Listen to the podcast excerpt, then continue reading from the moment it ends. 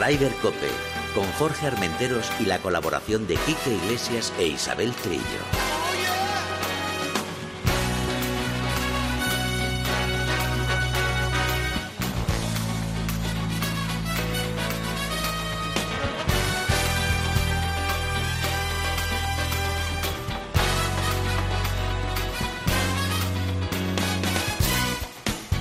Buenos días, bienvenidos una jornada más a Ryder Cope. Buenos días, Isabel Trillo. Buenos días, Jorge Almenteros. Hoy no tenemos a Quique Iglesias, que el pobre está hecho un guillo. Sí, eh, Que ha pillado el bichillo. El bichillo, el bichillo. bichillo, quiquillo, bichillo, quiquillo. Porque Pero se bueno, lo quite ya encima. Está, está bien y recuperándose, aunque está un poquito flojo. Quiquiño, que te recuperes, que te echamos de menos. Eso, eso, corazón. Oye, eh, vamos a empezar hablando ya primero con el de las chicas, ¿no? Sí, porque este ha sido otro fin de semana, Jorge, de esos de uy, al, Al palo. me lo has quitado de la boca. Hemos tenido, bueno, mm, oportunidades de, de ganar algún torneo este fin de semana, los chicos, las chicas, eh, incluso el PG americano, no un español, pero sí un latino, que hubiera estado muy bien. Y empezamos, si quieres, por eso, por el ET europeo y el Jabra Ladies Open, que se ha disputado en un campo, que es un campo de grande, Levian, cerca de Levian. Entonces, ahí hemos tenido a nuestra Carmen Alonso, que después de la Danco Ladies, eh, que bueno, eh, el calor es que hizo estragos, pues ahí ha estado, empezando muy bien la primera jornada y acabando en quinta posición, que es un puesto estupendo para nuestra veterana Pero madrileña. Qué calor, qué calor ni nada. Ah, qué- eso no que lo que- calor ni nada. Calor es lo que hemos tenido aquí estas dos últimas semanas. ¿eh? Que, que te lo diga, que te lo diga Carmen, si Pues es. sí. Carmen Alonso, buenos días. Buenos días, chicos, ¿cómo estáis? Muy bien, corazón. fenomenal. Dice Isabel que pasasteis en, en Tailandia calor. Eso no es calor. Calor es lo que hemos pasado aquí nosotros. Vamos, yo te ponía allí solo saliendo del hotel y ya verías lo que es calor. ¿Ah, sí? Seco no tiene nada que ver, vamos. Vaya, vaya, vaya. Me imagino que, claro, hay mucha humedad y tal. Pero bueno, dejemos ya Bangkok, que ya pasó, Tailandia ya pasó, y aterrizasteis en Francia y extraordinario torneo, ¿no? Sí, la verdad que sí, es un campo, que, bueno, es un campo de mayor, es un, es un campazo bastante complicado y, y la verdad que, que, que contenta con el resultado. La verdad es que todas las españolas que fuisteis, algunas cogiste la maleta directamente a Francia y, y sin tiempo a respirar. Carmen, tú en, en Tailandia comentabas que estabas, bueno, jugaste regular, pero aquí la verdad es que sobre todo el primer día te saliste, son 66, 66 golpes, ¿no? Sí, la verdad, bueno, eh, le pegué bastante correcta la bola durante toda la eh, semana. Es cierto que el primer día eh, pues entraron más fácil los pads. El segundo día hice eh, bastante bien y fue un poco complicado.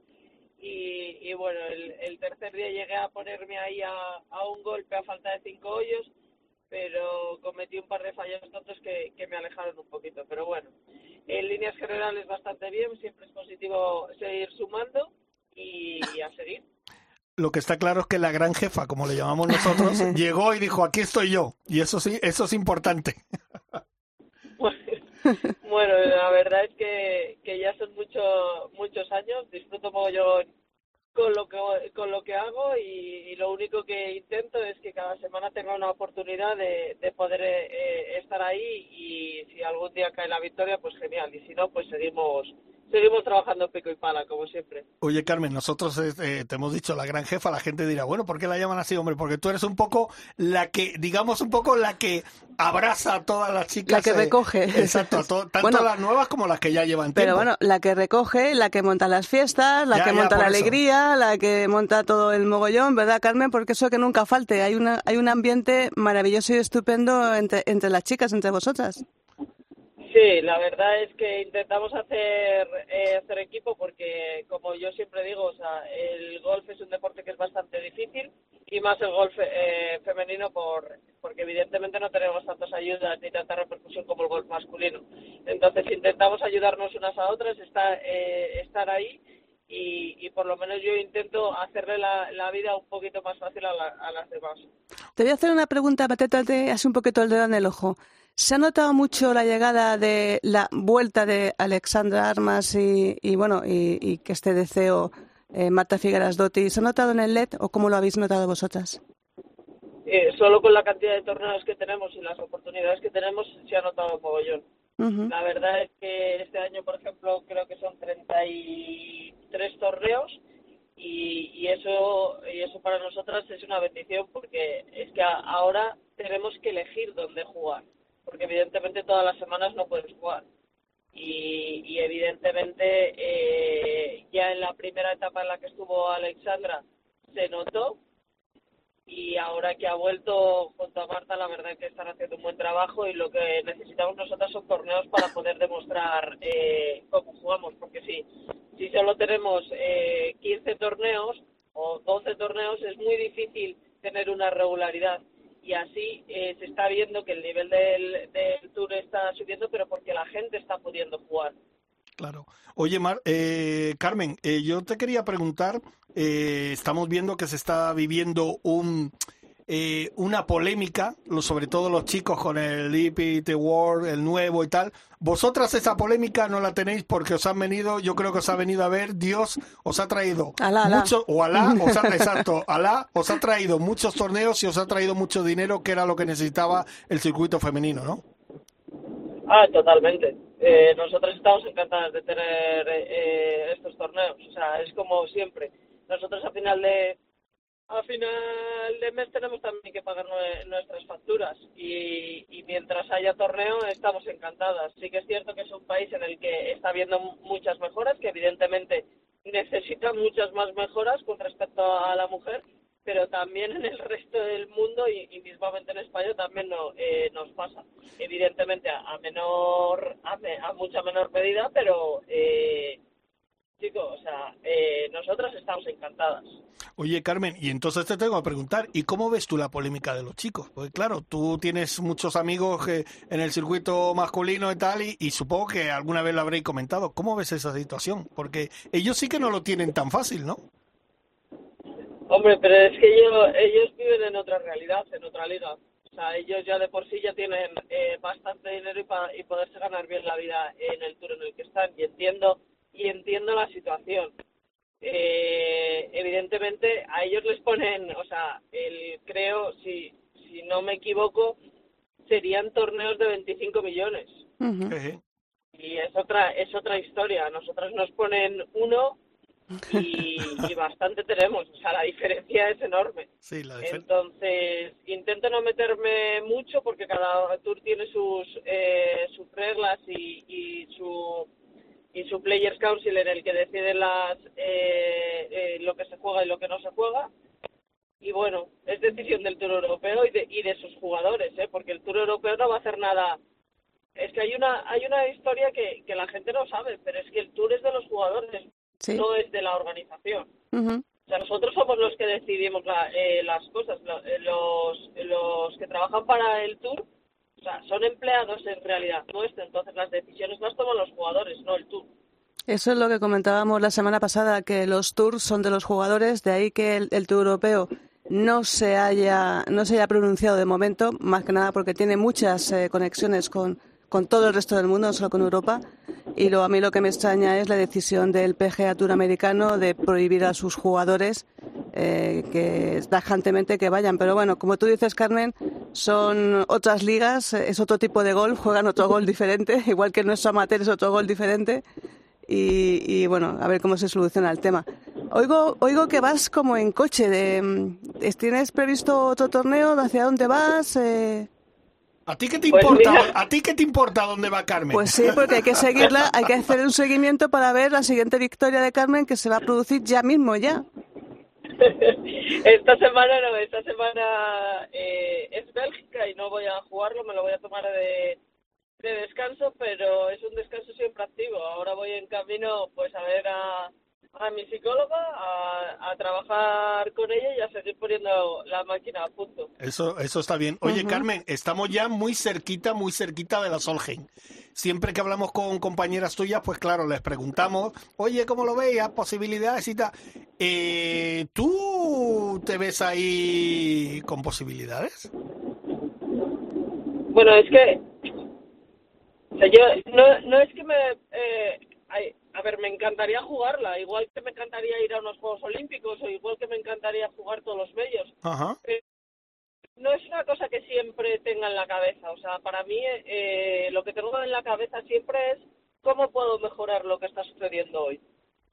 Y a partir de ahí busco soluciones y tiro para adelante. Si todo eso me da para poder jugar unos Juegos Olímpicos, jugar ellos, ganar torneos, pues oye, fenomenal. Y si no, pues seguimos buscando soluciones. No, no es una cosa que, que me altere el día a día. Mm.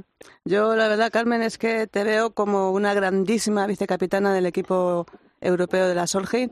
Eh, hombre, jugando, mm, te veo como un, eh, como un jugador, una jugadora de apoyo de, de esas wildcard que, que puede elegir la capitana, que serías una jugadora para apoyo sobre todo a las españolas, que va a haber bastantes, por lo menos dos o tres en esta Solheim y yo abogo porque seas una de las grandes vicecapitanas de esta, de esta Solheim y más siendo en España, claro, en Finca Cortesín. Bueno, eh, a mí no me importaría participar de forma activa en la, en la Solheim tampoco, la verdad, pero es una, una decisión de Susan Petersen y, y, si te digo la verdad, o sea, he jugado con ella, eh, me llevo bastante bien con ella, pero evidentemente eh, quien toma la decisión es ella. No, no ha habido ni un mínimo acercamiento. O sea, todavía queda tiempo, vamos a ver, eh, vamos a ver qué pasa. Nada, recogeremos firmas. Desde aquí, desde Rey del Cope, lanzamos aquí el reto a, a, Susan Petersen, Carmen Alonso, vicecapitana. Exacto, o sea que, y, ten, y tenemos garantizado el cachondeo, el buen ambiente, Hombre. la risa, que, que eso va a ser impresionante. Bueno, Carmen, oye, que te dejamos, que muchísimas gracias por entrar en Ryder Cope y a ver si te tenemos que llamar dentro de poco porque cae una victoria, ¿eh? Seguro. Perfecto, muchas gracias a vosotros, chicos. Venga, un beso. Besito. Hasta luego.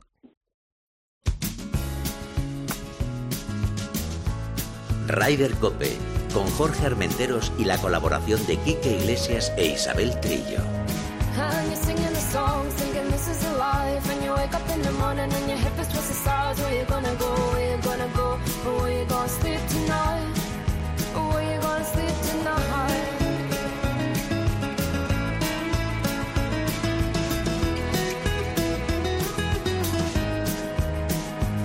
So you're heading down the road in your taxi for four, and you're waiting outside Jim's front door, but nobody's in and nobody's home till four.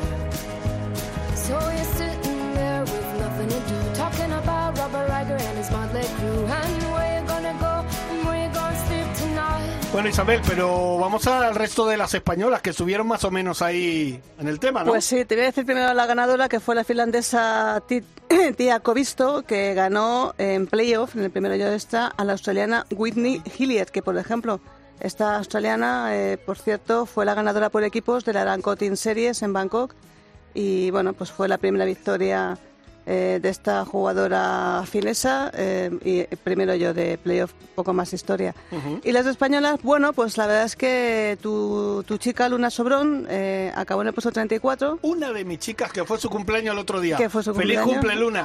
Feliz cumple. Y Ana Peláez, eh, que es otra de nuestras chicas. Otra de nuestras chicas, por supuesto. Pues mira, 36, que no está mal después de todo, las tres semanas que lleva tan intensas, que acaba la 36, no está mal. En el puesto 45, Laura Gómez, Paz Mazfa y Mireia Prat. Y en el 57, Elia Folk, Elena Walde. Y en el 62, Arangli. Todas ellas pasaron, pasaron el corte. Y eso fue el torneo, el torneo del LED. Y ahora, como decía Carmen, todas se van a Bélgica, o la mayoría van la a mayoría, Bélgica. ¿no? Uh -huh. ah, vale, perfecto. Bueno, ahora seguiremos con las noticias porque ya tenemos a una de nuestras grandes invitadas y amiga del programa, que además le tenemos mucho cariño uh -huh. y, y, y, lo hemos pasado muy bien con ella muchas veces. Y este, esta semana tuvimos la oportunidad de jugar en, en el Encin uh -huh. el, el, una prueba del Equality, del circuito Equality Golf Cup, que era el memorial de Blanca Fernández Ochoa y no podíamos dejar pasar la ocasión de hablar con su hermana Lola. Lola, buenos días. Hola, buenos días. Hola. Isabel, ¿cómo estáis? Muy bien. Hola. ¿Cómo estás, corazón? Pues fenomenal. Oyéndote, pues mejor. Ya me has subido hasta el ánimo. Ahora la que me voy a poner celosa voy a ser yo. No, no, no, no perdona, perdona. Mi Lola no la toca a nadie, ¿eh? O, oye, Lola, eh, bueno, qué bonito día pasamos el, el pasado jueves, ¿no? Fue precioso, fue precioso. Lo único que faltó fue que yo jugase bien, pero eso ya es imposible. hay que tener talento, hay que ser como una Ana Peláez o una luna para porque este deporte es dificilísimo, pero la verdad es que fue precioso, precioso. Yo estuve emocionada 18 ellos, vamos. Y el 19 también, porque el homenaje a Blanca fue muy bonito. Oye, eh, Te lo agradezco en el alma a todos. Ya, pero bueno, yo creo que era algo, fíjate, Margarita Pérez y todo su equipo. Ahora hablaremos con David Jurado, que, que nos está escuchando también y está esperando para entrar con nosotros. Eh, se volcaron porque yo creo que fue un detalle muy bonito, fue algo que, que fíjate, que a lo mejor se dejan pasar este tipo de cosas y Margarita tuvo esa gran idea de, hacer un homenaje a esa primera mujer que, que, abrió el camino con las medallas. Y no sé, yo, yo te digo una cosa, bueno, ya lo viste que, que yo estaba muy emocionado porque tuve la suerte de conocer a tu hermana y, conocerte a ti y no sé, es algo que, que, que, que se me puso la piel de gallina. Y yo creo que toda la gente que estaba allí le pasó lo mismo, ¿eh? Fue precioso, la verdad es que sí. Y es una lástima que solo hubiese mm, hueco para participar 110 personas que fuimos, porque yo creo que lo hubiésemos llenado, porque hay mucha gente que se quedó con ganas de jugar y de rendirle este homenaje a Blanca. Pero bueno, los que estuvimos yo creo que lo hicimos bien, pasamos un día recordándola y bueno, y es, es lo que siempre digo, que la, bueno, que la gente desaparece cuando la olvidas, ¿no? Y que Blanca esté tan presente, pues eso, es una manera de que siga con nosotros. Así que fue, bueno, divino. Eh, Elola, que, bueno, aparte de, este homenaje a Blanca Fernández y a, toda la familia Ochoa en general, que abristeis un, un camino increíble en el tema de las medallas olímpicas. Cuidado que habla la experta nieve, ¿eh? Cuidadito. no, experta era Blanca y es Lola y era Paquito, que fueron algunos de los que me enseñaron a mí muchas cosas y muchos trucos, eh, muchos trucos en la nieve. Pero bueno, yo me quería centrar también en este, este torneo, el Equality Golf Cup, que qué gran labor están haciendo y, y qué bueno todo el apoyo que están teniendo y sobre todo, eh, Lola, es que este es un torneo solidario y no nos cansamos en decir que el golf es solidario, entre otras cosas, que recuerda a, sus grandes figuras y además la gente se vuelca en los torneos solidarios. Sería que tener más torneos como estos. Eh, yo no sé cómo, cómo lo vistes tú, pero yo creo que la solidaridad ha vuelto después de una terrible pandemia, ¿verdad? Yo creo que sí. Bueno, a mí cuando Margarita me llamó y me comentó que, querían dedicarle uno de los un, torneo del circuito a hacer un memorial a Blanca, y que parte iba a ir recaudado, por supuesto, para una, fundación o una ONG o, cualquier cosa benéfica, pues se me ocurrió decirle, mira, Blanca era madrina de una fundación, la fundación también, que es una fundación que se dedica pues a, a hacer deporte, ¿no? Con gente pues discapacitada. Y, Blanca era la madrina del equipo de competición de, esquí de esa fundación. Entonces, pues Margarita dijo, pues allá va, pues perfecto, pues hacemos una cosa, pues que una de las eh, cuatro sea la fundación también y, así lo hicimos. Eh, yo ahora he cogido el relevo de madrina, soy la madrina de esta fundación y, entonces, pues bueno, fue encima todavía más bonito, ¿no? Porque estuvo todavía, si cabe, más presente Blanca, ¿no? Siendo ella una, una madrina de, honor de esta fundación. Y la verdad es que es una labor maravillosa y todo el mundo yo creo que lo hace con una ilusión y un gusto que, que da. Yo creo que es que los españoles somos, además de buena gente, somos muy solidarios, ¿no? yo creo que sí. eso Aparte que nos da la marcha, yo creo que es que eh, somos gente buena y, y se ha demostrado aquí. Sí, sí. Oye, pues vamos a dar paso también a nuestro amigo compañero David. Buenos días. Buenos días, amigas y amigos. ¿Qué tal estás? ¿Qué tal? ¿Cómo vamos? Bueno, primero vamos a preguntarte, ¿estás ya tranquilo, recuperado, descansado? Porque lleváis un tute que no paráis, ¿eh? No, no, no. No, porque tenemos el, el máster final donde vamos a repartir toda esa solidaridad golfística en Chiclana el 2 de junio y esto es un no parar, como te dije desde el primer día cuando arrancó el circuito en, el Real Club de Campo de Córdoba. Sí, sí, la verdad que sí. Eh, estamos hablando, bueno, habrás escuchado que está Lola aquí hablando y, y está pues muy contenta porque habéis hecho una gran labor, seguís haciendo una gran labor, cada año superáis más. Eh, ¿Qué ha supuesto para vosotros el poder hacer este memorial de Blanca Fernández Ochoa? Mira, lo del memorial viene de muy lejos, y tú lo sabes, Jorge. Cuando fallece nuestra amiga Blanca, tú y yo fuimos los primeros en hablar que había que hacer un memorial en Madrid y de alguna manera. Lo que nunca yo podía imaginar es que al final lo íbamos a hacer desde Andalucía. Eh, cuando se planteó el circuito, yo se lo dije a Marga y digo, lo tengo claro. Si tenemos que ir a Madrid, la, la prueba de Madrid tiene que ser el memorial.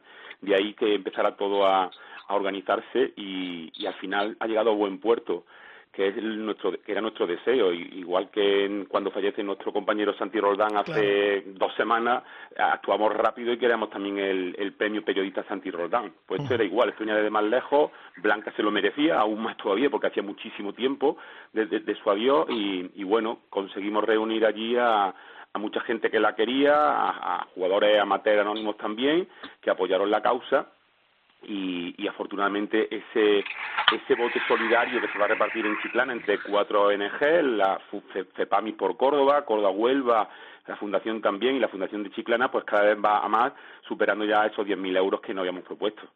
Eh, David, este año, bueno, y en, anteriores ocasiones, el circuito es un mini circuito de cuatro pruebas.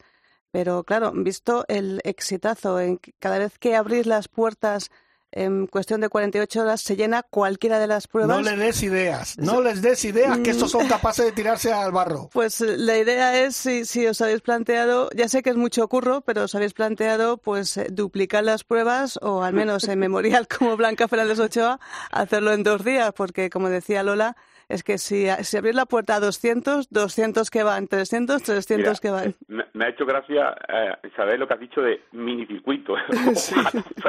lo de mini para mí ya cuatro pruebas ha sido la gran aventura porque hasta ahora solo se hacía una prueba, la que yo hacía anualmente en Córdoba, o se habían llegado a hacer dos con, con Equality, ¿no? Pero cuatro ha sido un salto de calidad. Y sí, aunque parezca una locura, mm, pues el planteamiento, eh, también todo esto depende de los patrocinadores, sobre todo del sponsor principal, que es la delegación, la Concejalía de Turismo de la Junta de Andalucía, pues el futuro es incrementar las pruebas en, en provincias de Andalucía y mantenerla de Madrid.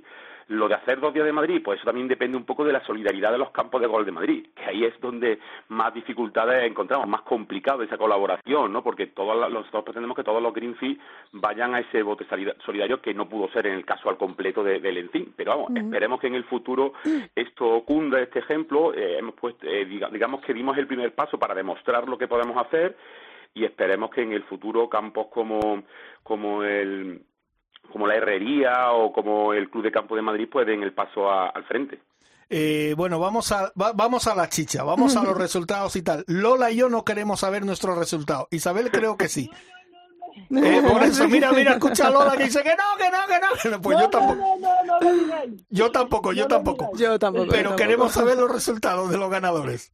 Que, que, que, Lola no juega tan mal. Lo que pasa es que yo, pasa que tiene un hándicap muy exigente, muy superior al que podamos tener eh, tú, Isabel o yo. Y claro, pues eso, eso evidentemente cuesta mantenerlo, pero, pero bueno estaba muy emocionada. Que no, tanto, que, yo, que, le da muy bien a la bola, más que mucho. estaba muy emocionada, entonces no pudo concentrarse bien. Efectivamente, ha dado eh, en la clave. Pero bueno, eh, en Madrid eh, se decidió, por ejemplo, los ganadores del ranking final de las tres pruebas, en las que han copado los cordobeses, porque Gabriel Miguel, Álvarez y Jacinto Caballero jugarán en primera y en segunda categoría en Chiclana gracias a los puntos sumados en las tres en las tres pruebas. Y allí en, en el ENCI, en el Memorial Blanca Fernando Ochoa, pues el ganador de la categoría de, Celebrity fue el cantante David Otero, es del Canto del Loco y, el Pescado. Y, y luego por, por categorías el ganador de, de primera eh, fue Isaac Núñez, mm, en, el scratch lo llevó Francisco José de Antonio, la segunda fue para Pedro Muñoz. Y en damas, haciendo un resultado increíble de 50 puntos a Stableford, la victoria fue para, para Blanca Aguado. Vaya, vaya, vaya, vaya, vaya resultado. por curiosidad, que todo el mundo decía, vaya punto, pues la, muchacha ha bajado de handicap 30 a handicap 10, así que, que se lo pregunten a Lola lo que, lo que defender ese handicap ahora. Lola, ¿qué te parece? Ahora, va a pagar cerveza, ya verás. Pero ¿qué te parece esa puntuación? Tremenda, ¿eh? ¿Eh Lola? Es, tremendo, sí. es tremendo. O sea, bueno, la verdad es que si juegas bien y no has jugado premios y, claro, tienes un handicap alto, eh, pues eso, lo, lo, lo, difícil va a ser ahora mantener esos, ese handicap 10. Ahora hay que hacerse ocho pares obligatorios y ocho bobbies, que es que mucha tela, mucha tela. y 10 bobbies. Así que nada, pero a entrenar, a entrenar. Oye, entonces ya está todo preparado y todo cerrado ya para, para Santipetri, ¿no, David?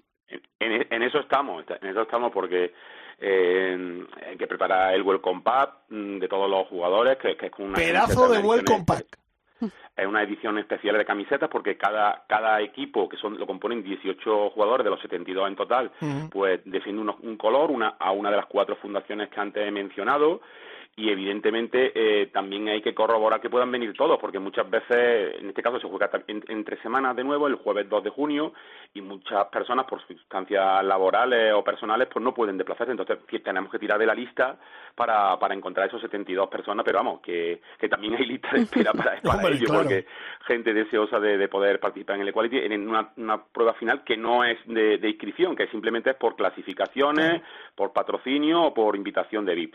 a mí me apuntas a la asociación también de Blanca Fernández Ochoa, que yo quiero defender esa camiseta. Eso, vamos. Venga, ahí vamos. Oye, eh, Lola, pues eh, te dejamos que sabemos que tiene muchita, muchas cosas que hacer. Que muchas gracias por entrar en Ryder Cope y nos vemos muy prontito. Espera, Jorge, que yo quiero decir una sola cosa. Por supuesto. Eh, el día del memorial, eh, Margarita me entregó una, ah, una un regalo que fue que bueno que me emocioné ¿eh? me emocioné y ahora lo tengo en casa aquí encima de la chimenea como una cosa vamos me regaló una réplica de la medalla de Blanca en bronce Qué bueno. y con una caja preciosa de madera que ponía que Blanca eh, abriste camino no terminamos aún sin una cosa preciosa y de verdad que ya le di las gracias a ella, a David, a todo el equipo porque me pareció muy bonito, pero es que cada día que lo veo me gusta más y quiero decirlo en alto, ¿no? Porque de verdad que sé que se lo han currado. Bueno, el trofeo para todos los eh, eh, ganadores también fue la réplica de la medalla blanca, pero me pareció un detalle tan bonito que quiero decirlo aquí en alto porque brutal. Así que nada, que muchísimas gracias a Margarita, a David, a Ángel, a todos, a todos los que componéis el equipo y a todos los que participasteis y vosotros, como no, por darle encima bombo ¿no? a este memorial y, sobre todo lo que he dicho antes, no olvidar a Blanca. Muchísimas gracias. Sí, además que eh, yo simplemente remachar, Laura, que fue elegante, bonito, discreto. Eh, y con todo corazón. A mí también me emocionó cuando me lo oh. enseñaste, me emocionó mucho, porque es, es, tan discreto pero tan bonito a la vez que, tan es bonito que, sí. lo tengo aquí. Fíjate que he ido a 21 homenajes de Blanca, ¿eh? Sí, sí. Y este es el que tengo colocado en la chimenea. Qué bonito.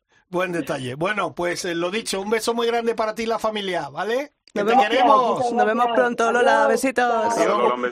Eh, David, eh, bueno, como hemos dicho, eh, fíjate, un, un, extraordinario torneo, un extraordinario colofón, lo que va a ser el próximo día 2 de junio en Santipetri, y, y que estáis poniendo el listón muy alto, siempre lo decimos. Por cierto, quiero aprovechar y felicitarte por la parte que te corresponde porque Víctor Pastor, que ahora escucharemos unas declaraciones. Mira cómo se ríe, mira cómo se ríe. En Córdoba, ¿no? Por eso, mira cómo se ríe, mira cómo sabe. En Córdoba, bueno, y en Cherry Gol hace dos años, cuando también se hizo allí antes de la pandemia, era Víctor, y, y, y, por fin ha tenido, le, ha acompañado los cuatro días de plenos de gol, y fíjate, estuvo a punto de ganar el Challenge de, de España, que es donde vamos a jugar esa final de, de Chiclana el 2 de junio, y quedó con una segunda plaza increíble, que le da un salto brutal a nivel de ranking, se pone el número 12 en la Road to Mallorca y hoy mismo viajaba a Escocia porque este, esta semana compite en el Challenge de Escocia, ya no para el próximo mes, luego va a República Checa, luego al Challenge de Cataluña y, luego vuelve a República Checa a coger puntos y, quién sabe si en el futuro no lo vemos en el, en el DPT World Tour, aunque ahora mismo lo más importante es que consolide esa posición en, en el Challenge porque hay que decir que ganó cuando por primera vez pasó un corte en el challenge. Llevaba siete pruebas en su historia de profesional en dos años y medio y pasa el corte, va y se queda segundo. Pues eso, eso es buena señal. Eso es, de, que está haciendo las cosas muy bien, está con la cabeza centrada. Bueno, siempre la ha tenido bien amueblada, como siempre decimos. Y fíjate que eso es una cosa que Isabel y yo siempre eh, recargamos, recargamos en todos los programas. La gente joven esta que está llegando al mundo del golf tiene la cabeza muy bien amueblada y eso es muy importante. Hombre, viene, vienen con una formación diferente, ¿no, David? Porque antes era, saltar al golf era buscarte las habichuelas, ahora vienes con manager, eh, con psicólogo, con trainer. Bueno, Además, Víctor ha estudiado psicología en la Universidad de Málaga. Además, con eso está todo dicho. Y bueno, eh, digamos que mm, eh, le, está costando más trabajo llegar a, a, a, un nivel alto, porque no hay que olvidar que él formaba equipo con España, con Adri Arnau, por ejemplo, en el en el Spirit de Houston hace tres años. Eh, él fue compañero de habitación en la Blume con, con John Ram, pero claro, la diferencia con ellos es que él no se fue a estudiar a, en la universidad a, a Estados Unidos. Él optó por Málaga, quedarse en España y bueno, pues las diferencias se notan. Pero si tú tienes calidad, al final llegas y creo que ese es el camino por el que llega Víctor, eh, que tiene que ir pausado porque tampoco se gana todos los días y este es una primera, una primera, digamos, aviso a que el navegante a que él puede ganar y esperemos que ese triunfo llegue más pronto que tarde. Bueno, David, recuérdanos ya para terminar lo que vamos a ver el próximo día 2 de junio. Pues mira, el, 2 de junio lo que he venido un poco a exponer son 72 jugadores en las que en el que estamos buscando la mayor paridad posible, el que haya el mismo número de, de, chicas que de chicos y la competición se juega a diferencia de los otros torneos a partir de las 3 de la tarde porque todo culminará con una cena de gala en la que se entregarán los premios a, todos los ganadores individuales más, más eh, a las distintas a las distintas eh, ONG o asociaciones con, sin ánimo de lucro y todo empezará un poquito antes de las tres, a la una, con la recepción de todos los jugadores, un cóctel previo y el reparto de esas camisetas, porque aquí sí que tienen que participar, tienen, tienen que competir todos los jugadores con la camiseta de, de la fundación a la que defienden. Claro, claro, porque es muy importante para saber distinguir quién, quién defiende a... Eres? Eh, claro, de qué equipo eres.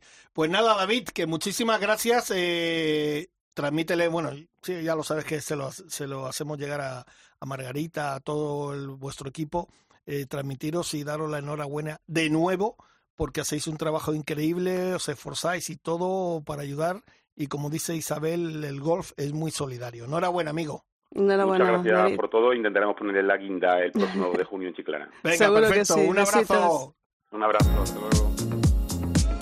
Rider Cope, con Jorge Armenteros y la colaboración de Quique Iglesias e Isabel Trillo.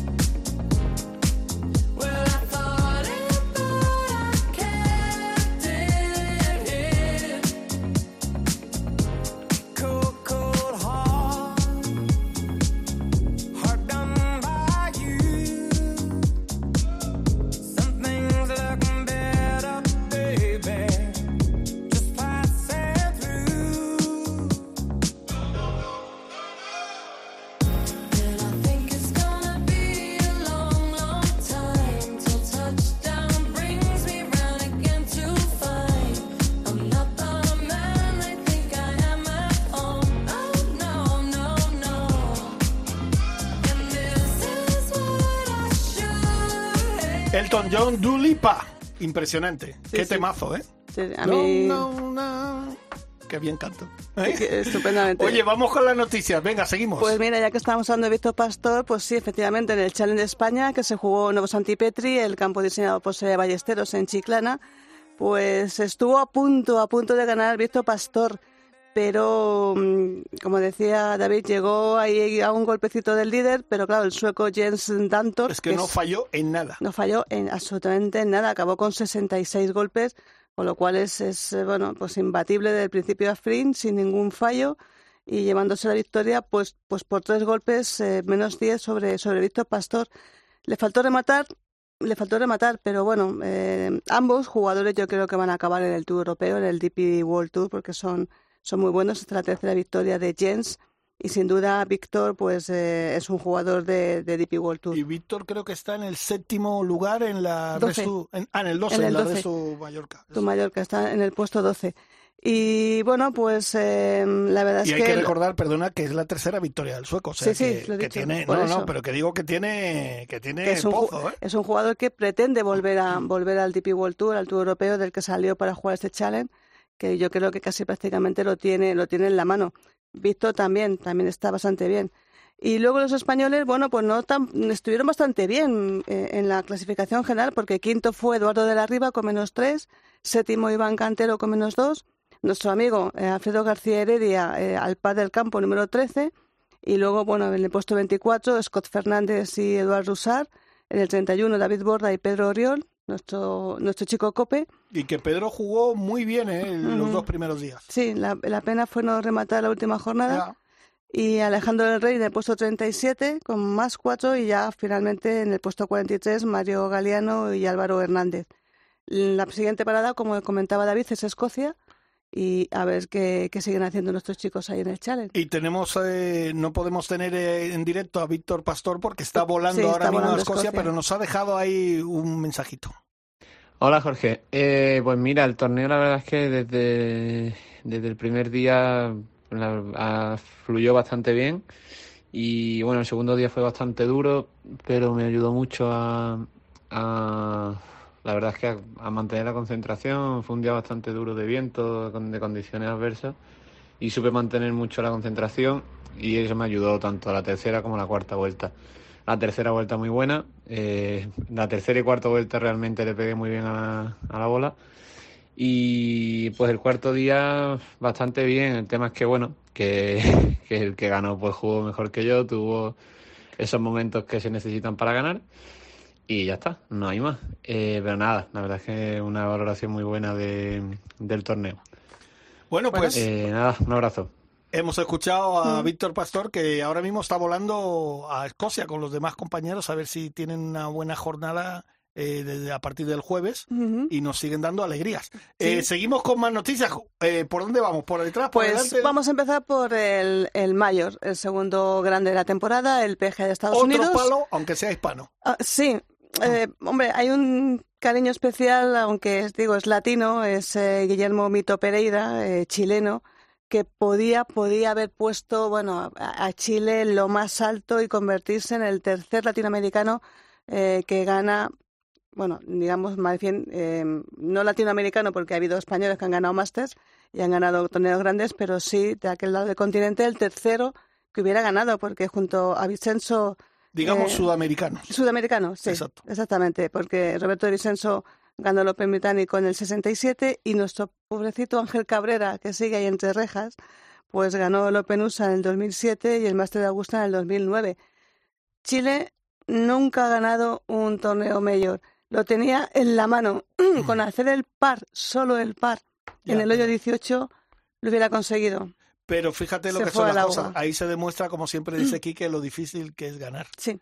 lo difícil que es ganar. Y él mismo, luego en la rueda de prensa, dijo que entendía ahora que supongo que Chile estaría. Bueno, creo que la audiencia en Chile se disparó en las televisiones y tal, pero que entendía que cuando le ven jugar a él que falla algunos golpes, alguna gente se, se enfade. Bueno, es, un tipo, tiene pinta de ser un tipo encantador, ¿eh? Y, además habló muy bien, muy tranquilo y tal, y bueno, eh, tuvo esa oportunidad y a lo mejor le llegará en algún momento. Es muy difícil ganar, siempre lo decimos. Es, sí, es muy difícil ganar, pero es más duro perder. Y en este caso, bueno, lo pero que ha sabido perder. Sí, ha sabido perder.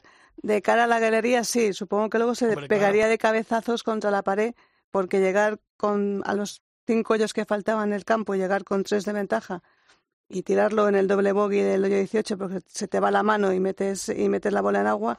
Pero bueno, lo que tú dices, Mito Pereira es un, una de las grandes estrellas de Chile que además está consiguiendo, por lo que consiguió aquí Sebe Ballesteros en los años 80, levantar el golf y que el golf se vaya oyendo en países sudamericanos, en este caso Chile, que por cierto tiene unos campos de golf impresionantes muy exclusivos, es verdad, están, no están al alcance de mucha gente, pero es una forma de que el golf, como tú dices, la gente esté pegada a la tele viendo golf y viendo cómo uno de los suyos estuvo a punto pues bueno, de acabar con Justin Thomas, nada menos. Sí, pero es que, es que Justin Thomas, claro, es que también jugar con Justin mm. Thomas, jugártela una carta, es eh, tiene mucha ventaja. Pues, ¿eh? pues casi ahí se la jugaron entre, entre Will Salatoris, que acabó con 71. Salatoris, oye, muy bien. Muy bien, muy bien. ¿Sabes que es el jugador preferido de Paco González? Ah, sí, Sí, cuando se descubrió hace dos años ya, ¿no? Sí, antes de la pandemia. Antes de la pandemia se descubrió y le cayó bien y por ahí ha entrado, pues ya ah, se ha quedado. ¡Hala, venga! pues nada, Salatoris. Pues Salatoris, que acabó con 71 golpes, él sí hizo su trabajo y el que se pasó, por supuesto, fue Justin Thomas, que para una jornada final en Southern Hills, que no es un campo fácil. Nada fácil. Ten en cuenta que una docena de jugadores han acabado bajo el, par del campo. Es un, campo Raider, además. Yo conozco ese campo, es larguísimo, es muy duro. Encima, en un PGA te lo, te lo colocan mucho más duro. Y hacer 67 golpes, como hizo Justin Thomas, para forzar ese playoff con, con Will Zalatoris, pues tiene muchísimo mérito. Y lo que tú dices, la cabeza de un Justin que ya sabe lo que es ganar un grande, eh, que lo ganó este mismo grande, el PGA, en el 2017, y ya sabe lo que es la presión del ganador. Y ahí se demostró en los tres de playoff que duró este desempate, 17-18 y luego al 13, pues victoria para Justin Thomas, que es su segundo grande. Ya. O sea, que muy bien. Muy bien. Y los españoles. bueno, primero hay que decir la noticia que Tiger eh, la última jornada no la jugó. No, que no yo también la, la, la, entendí un poco, va a estar más 12, no iba a remontar. Encima el tiempo no acompañaba y tal.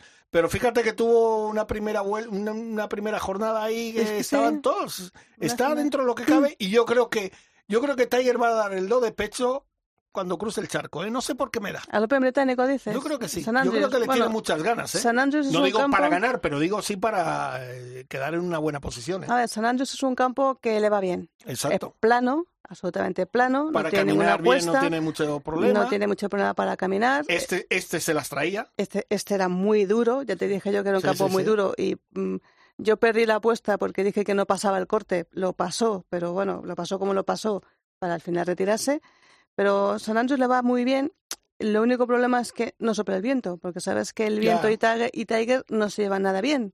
Eh, tenemos las imágenes de Tamberry, de Trun, con esas, esas galernas que vienen del mar, que es imposible. Sergio y Pablo no, no pasaron el corte. Cuando hablemos, de- cuando estamos hablando de los españoles, Sergio y Pablo no pusieron, no pudieron pasar el corte. Sí. Bueno, Bueno, esa vez, fíjate, suerte. el mejor español fue Adri, sí, señor. Fíjate, con ahí en el puesto 30, eh, con una fantástica vuelta de 68 golpes el, el- el segundo día. que estaba entre los 10 primeros, ¿eh? Claro, es verdad que luego, pues lo que tú dices, vino ese mal tiempo, ese frío, eh, que acabó con Tiger y acabó con muchas esperanzas de muchos jugadores. Ya. Y, John y- Ram, bueno, pues bueno. tuvo una semana, pues curiosa. Altibajos. Sí, pero muy curiosa. empiezas con 73, sigues con 69, hace 76, que es muchísimo para y John luego Ram. haces una gran tarjeta el domingo, la mejor De del domingo. Sí, de 68, la mejor tarjeta. Entonces, está ahí, está ahí en altibajo John Ram, lejos. estará, estará con ajustes eh, en su juego o algo, porque no es normal ver a, ver a John Ram en un grande en el puesto 48. Ya.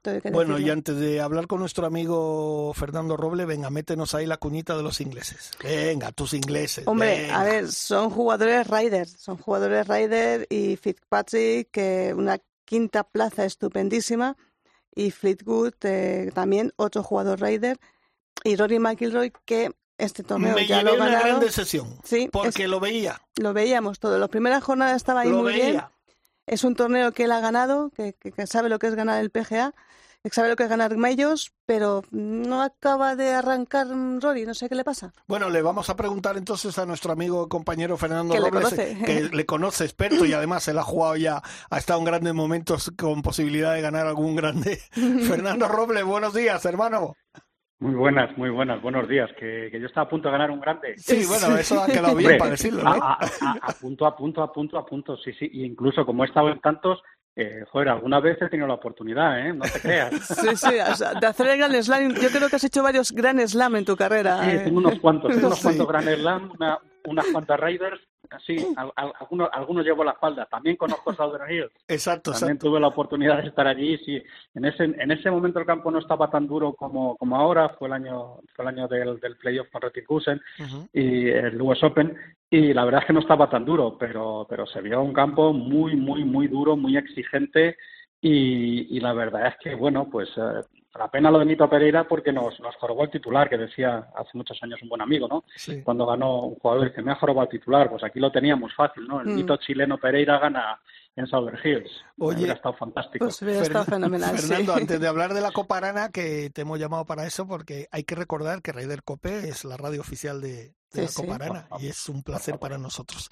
Quería Siempre te digo lo mismo, es placer, el placer es nuestro. Ah, Dime, cuéntame. no, quería preguntarte sobre, sobre este torneo, que cómo has visto, por ejemplo, a los españoles, porque tú sabes mucho de golf, entonces queríamos saber tu opinión. ¿Cómo has visto a los españoles? ¿Cómo Pues- viste pues lo de eh, Pablo Larrazábal? A lo mejor se puede entender, incluso a lo mejor se podía entender que Adri no pasara el corte y tal, pero yo, por ejemplo, lo de Sergio eh, ya me, me empieza a costar un poco, ¿no? No sé. Bueno, eh, Tú que eres gran amigo de Sergio, cuéntalo, Esa, cuéntalo. esa sonrisita, esa sonrisita que ha hecho Fernando eh, antes de hablar. eh. a ver, yo que me, pro- me propongo ser políticamente correcto no lo consigo. Eh, eh, lo que tú dices. Eh, Pablo, Pablo Larrazábal está teniendo una buena, muy buena temporada, pero al final este tipo de torneos no digo yo que le vengan grandes, pero le cuesta, porque evidentemente no está acostumbrado, no es, no es su zona de confort, no es su zona donde, se, donde él se mueve bien, con lo cual, bueno, pues eh, tampoco le podemos pedir más, se ha colocado ahí, está haciendo una gran temporada, y oye, chapó, fantástico por, por Pablo. no, mira, eh, perdona, yo creo que Pablo está disfrutando esta temporada de jugar sí, Sí, sí, sí, estoy de acuerdo contigo. Está disfrutando de jugar Y dentro de un par de semanas, cuando se vaya al Live de Londres, va a disfrutar más. Sí, también. está, está, disfrutón, que dice mío de, de, la pena, está disfrutón. Exacto. Eh, eh, después, por, ir, por, ir por, por partes, Sergio, bueno, eh, yo qué sé, Sergio está, te ha salido del alma, yo qué sé. Gran definición. Eh, está, eh, está, en, está, en, un punto en, en, el que no, no entiendo qué quiere. Eh, es verdad que Sergio, digamos, ha pasado ya esa parte alta de, de, de, de su juego, de cuando estaba el gran Sergio García, cuando peleaba por todos los grandes, y, ahora le vemos, eh, las noticias que tenemos de Sergio es enredándose con un ruling, que sí, que tenía razón, sí, si es que eso no se lo va a quitar nadie, pero enredándose de mala manera en un ruling. Hablando de que quiere jugar con el torneo de Greg Norman, que por qué no le dejan. Eh, yo creo que eh, no está, en, no está en, el, sitio donde quiere estar. Y, bueno, yo con Sergio pues, he tenido grandes temporadas de, llevarnos fantástico, temporada de llevarnos un poco peor, pero no dejo de tenerle un cariño enorme y, de verdad fui el primero que disfrutó cuando ganó el máster porque sé lo que le ha costado ese máster, lo sé perfectamente, lo que ha sufrido para, para conseguir ese medio y creo que Sergio no debe enredarse en esas cosas, debe volver a su juego porque tiene un juego fantástico y podría hacer más cosas, pero me da la sensación de que está enredado en algo y no sé en qué. Eh, eh, no lo sé. Entonces, por eso te digo que no sé qué opinar, porque tampoco estamos cerca de él. O sea, él vive en Texas, eh, y quieras, tampoco da muchas facilidades para saber, nunca las ha dado la prensa española, excepto a varios compañeros, que me parece muy bien y, es fantástico y hacen su trabajo. Pero no, tampoco mm, ha sido una persona que, que se haya abierto, ¿no? Quiero decir, John tiene en ese, en ese aspecto eh, otra, otra dinámica, ¿no? Y, y, sí podemos saber más o menos. Como decía ahora Isabel, eh, John debe estar en algún tipo de ajuste, en algún tipo de cambio, algo debe estar pasando en su juego porque es muy irregular. Eh, lo mismo te hace una jornada, un par de jornadas extraordinarias, como que se enreda con, con, dobles bogies que no vienen a cuento, ¿no? Mm. Eh, además, con, con approach es que no se me va la cabeza el chancazo ese, bueno, pues el primer día que le costó. O sea, eso no es normal en John Ram, no es normal. Entonces, por eso digo que algo debe estar cambiando en su juego, algo no, no, no le parece que va bien o está buscando alguna cosa y eso le lleva a esa, a esa irregularidad. Yo fíjate, en México estuvo fantástico y aquí el campo es más duro y no le permitió eso. Pero yo, fíjate, yo creo que en este campo, eh, bueno, las sensaciones suyas, hombre, se habrá ido disgustado porque siendo el número dos del mundo sabemos las ganas que tiene John de ganar en todos lados, pero yo creo que se va contento, por ejemplo, en una cosa que, que escuché en, una, en la rueda de prensa, eh, con el drive bastante bien, dentro de lo que cabe, con los hierros, bueno, y le sigue faltando ese punto que él siempre ha tenido con el pad. Eh, bueno, cambió de pad y tal, pues no sé, hay que buscarle ese puntito, ¿no? Sí, eso, eso nunca es bueno. O sea, que andes cambiando de. Sobre todo, hay, hay dos palos, y lo sabéis vosotros perfectamente. Hay dos palos en la bolsa que deben ser básicos, que son el driver y el putter.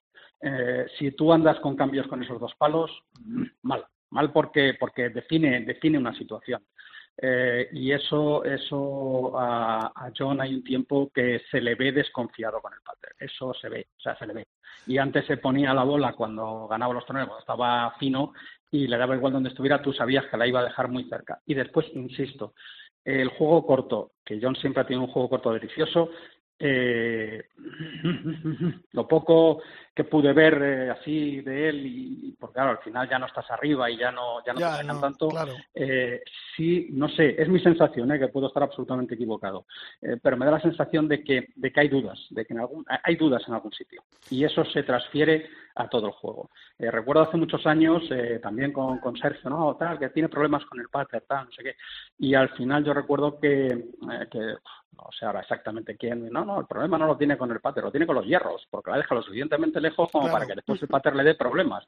Y Sergio, eh, según vas dejando los hierros más cerca, pues el pater no tiene tanto problema. O sea, quiero decir, no sabe dónde está realmente el problema de, de John, pero que es, le está afectando al resto de su juego.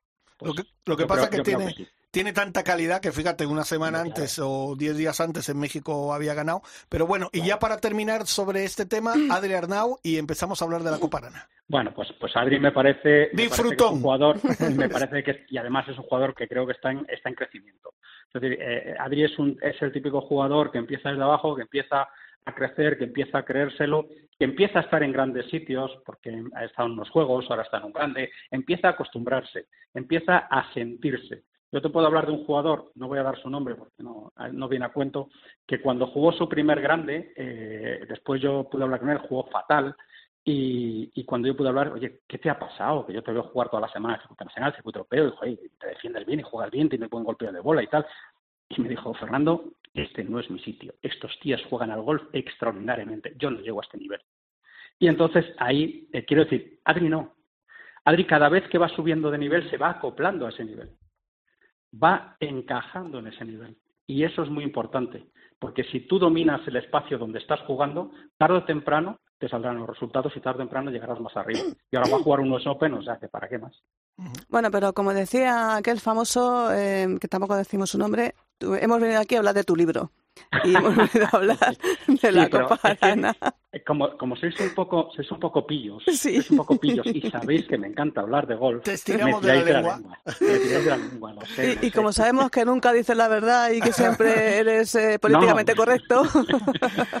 pues bueno, venga. Bueno, pues venga, eh, Copa Arana, eh, otra prueba de la Copa, Arana, Javier Arana, que recordamos que es uno de los grandísimos diseñadores, si no el más grande que ha tenido España y que ha dejado, nos ha dejado maravillosos campos. ¿Dónde ha sido la cita esta vez? Eh, pues eh, mira, esta vez ha sido en un entorno natural en el Valle de Ulzama, en Pamplona, en el Club de Golf de Ulzama, que es un campo espectacular, rodeado, de, rodeado de árboles, rodeado de robles, rodeado de, de, uno, de, una vegetación espectacular y es un campo maravilloso, es un campo fantástico.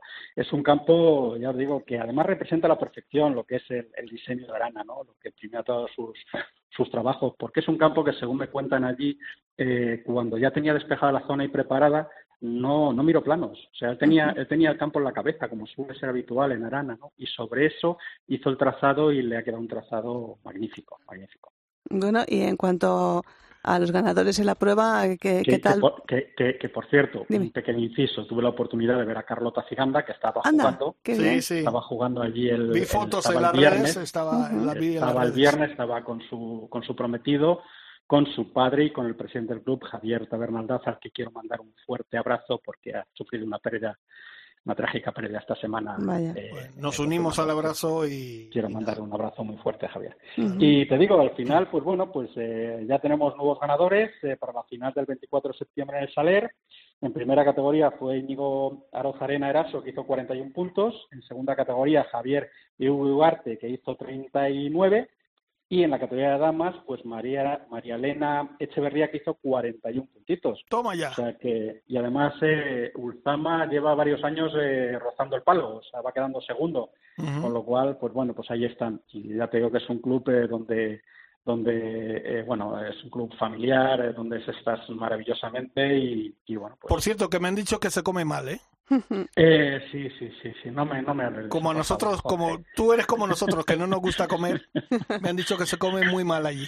Yo, como decía, como yo decía unos amigos, cada vez que vamos a algún sitio, dice, ¿tú qué eres, de ver o de comer? Y yo siempre digo, yo soy de comer.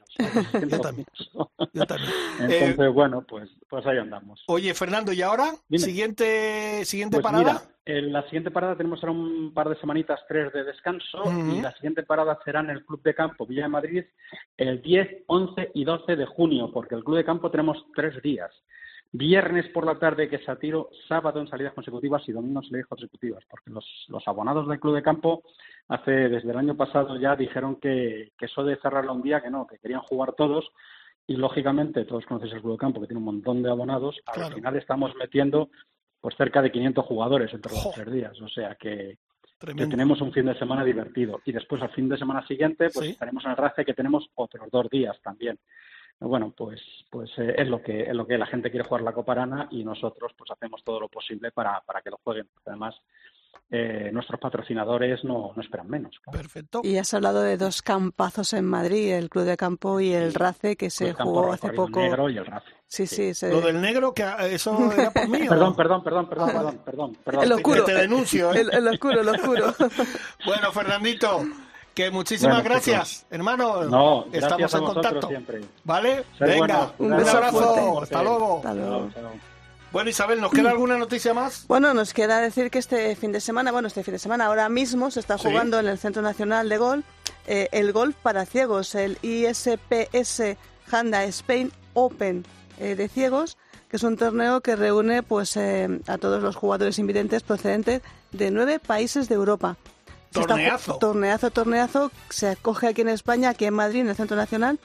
Y bueno, pues la verdad es que es interesantísimo porque yo creo que es un primer paso, una primera piedra para ver si conseguimos que los Juegos Olímpicos haya golf adaptado, que de momento no lo hay por estas diferencias que hay entre invidentes, em, eh, los que tienen alguna discapacidad. Entonces yo creo que esto es muy importante y, nada, acercaros al club de campo. Que vais a, alucinar. al Centro Nacional de Golf, ahí que está. Que vais a alucinar. Y vais a alucinar cómo, cómo los ciegos eh, juegan al golf. Y por cierto, la semana que viene hablaremos con Alejandro de Miguel, que forma parte de tanto de la organización como del comité y es jugador y nos va a comentar cómo habrá cómo ha salido el torneo. Sí, porque tenemos grandísimos campeones. Tenemos a nuestro campeón, creo que es Oyer, que es uno de los grandísimos campeones europeos, que es un espectáculo verle eh, cómo juega increíble. Nos, da lecciones a muchos eh, a muchos que, vemos, pero que luego el campo tampoco no lo vemos. No vemos ni las caídas. Exacto. Bueno, Quiquiño, que te mejores. Eso, besitos. Isabel, un placer, como siempre. Igualmente, Jorgito. Al frente de la nave, Fernando y Rafa. Rafa se esconde. Sí, agáchate, agáchate. y Dani Asenjo en la producción. La semana que viene un poquito más de Ryder Cope. Hasta luego a todos. Adiós. Adiós.